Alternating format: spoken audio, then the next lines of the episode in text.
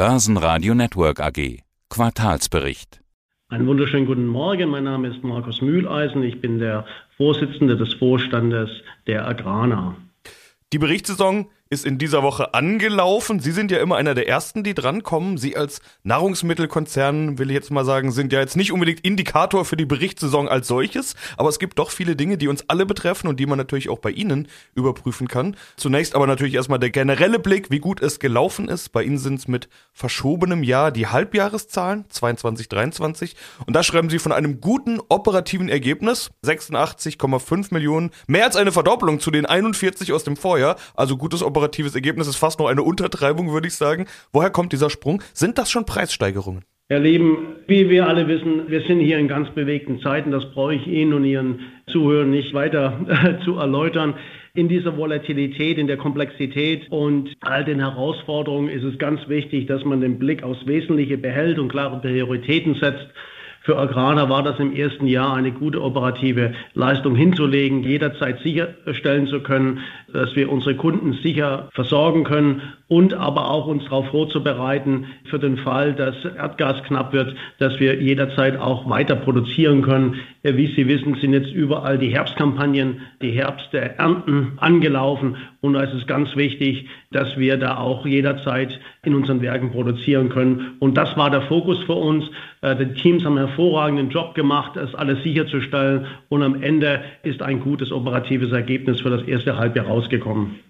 Ja, ich nenne noch eine Zahl, EBITDA 141,2 Millionen nach 94 Millionen im Vorjahr. Man muss aber dazu sagen, dass diese Zahl auch bereinigt ist. Es gab nämlich Abschreibungen. Sie betonen zwar, dass die nicht zahlungsgültig sind, aber Abschreibungen sind Abschreibungen und die liegen bei 91,2 Millionen Euro. Grund ist unter anderem der Ukraine-Krieg. Was genau haben Sie da abgeschrieben?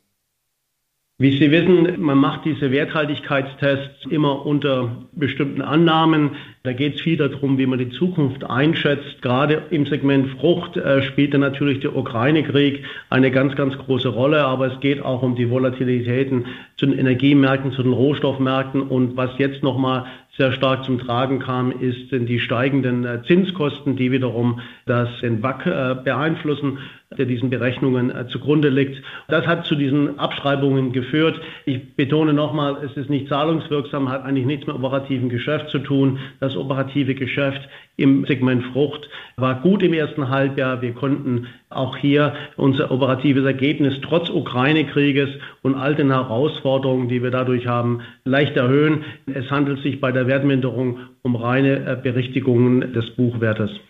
Sie haben schon vor Monaten angefangen umzurüsten, weg von Gas hin zu Öl unter anderem. Und da sind wir auch schon beim zweiten großen Thema Energiesicherheit. Sie haben es eingangs schon angesprochen. Sie sind ja im Stärke-, Frucht- und Zuckerbereich tätig. Das heißt, überall dürfte Energie bei Ihnen notwendig sein. Ist denn die Energiesicherheit gewährleistet? Wie weit können Sie damit überhaupt blicken?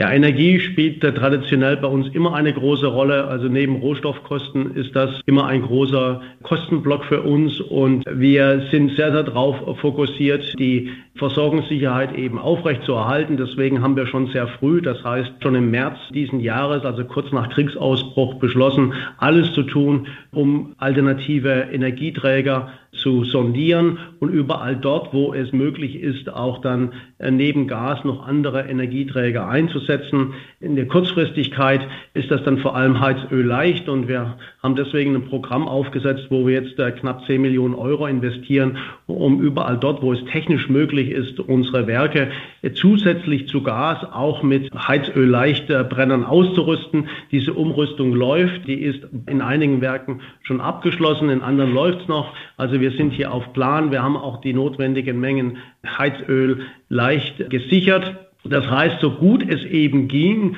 in der Kurzfristigkeit haben wir uns abgesichert. Man muss zur Vollständigkeit vielleicht noch dazu sagen, dass nicht diese technische Umrüstung nicht in allen Bereichen der Produktion möglich war, aber weitgehend und wir können deswegen dann schon davon sprechen, dass wir oder wir sind sehr zuversichtlich, was die Versorgungssicherheit angeht. Jetzt will ich trotzdem nochmal auf meine Eingangsfrage zurückkommen, nämlich mit dem Ergebnis. Energiekosten, auch stark gesteigende Rohstoffkosten. Wir alle wissen das. Das ist einer dieser Faktoren, der uns alle betrifft, dass da überall die Kosten regelrecht explodiert sind. Warum drückt das nicht auf Ihr Ergebnis? Also kommt das noch oder geben Sie das alles gut weiter? Wie kommt's?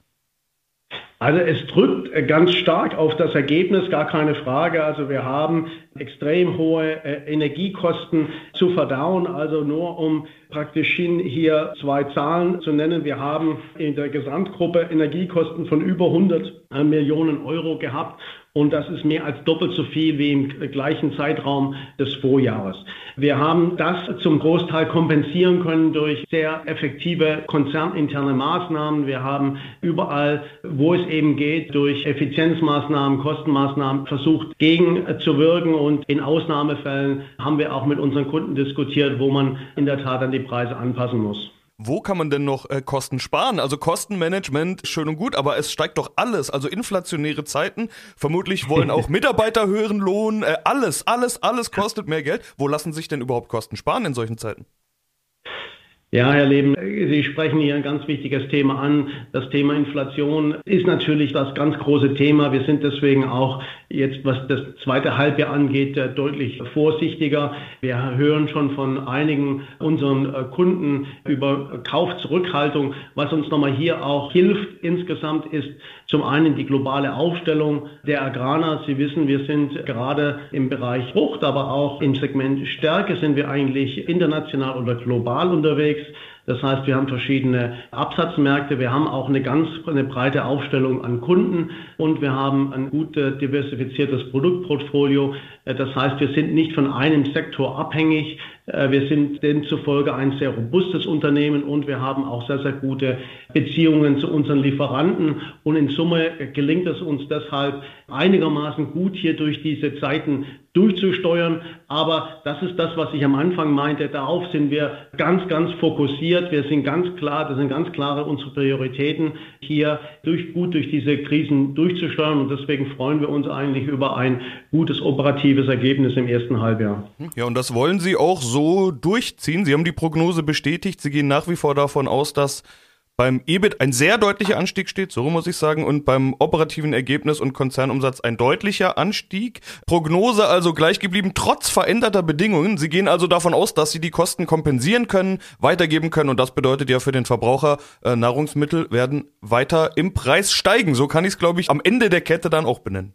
Erleben, ich glaube, wir müssen hier alle natürlich ehrlich sein, äh, dass am Ende des Tages wird es in höheren Preisen auch beim Endkonsumenten resultieren. Äh, das sind alles hier Faktoren, die Sie genannt haben, in allen Bereichen, die natürlich eine wichtige Rolle spielen. Nochmal, unser Ansatz hier ist, so viel es eben geht, intern zu kompensieren. Nur wenn es nicht mehr anders geht, das dann auch an unsere Kunden weiterzugeben, mit ihnen aber auch gleichzeitig mit den Kunden drüber zu reden, was man alles anders machen kann. Und wenn Sie fragen, wo kann man noch Geld sparen, also ich kann Ihnen sagen, man kann überall noch effizienter werden in der gesamten Kette und darauf fokussieren sich auch unsere Anstrengungen. Das ist etwas, also wo mehr denn je sind wir alle gefordert, in der gesamten Kette zu schauen, wie wir noch effizienter werden können. Und das ist der Fokus von Agrana.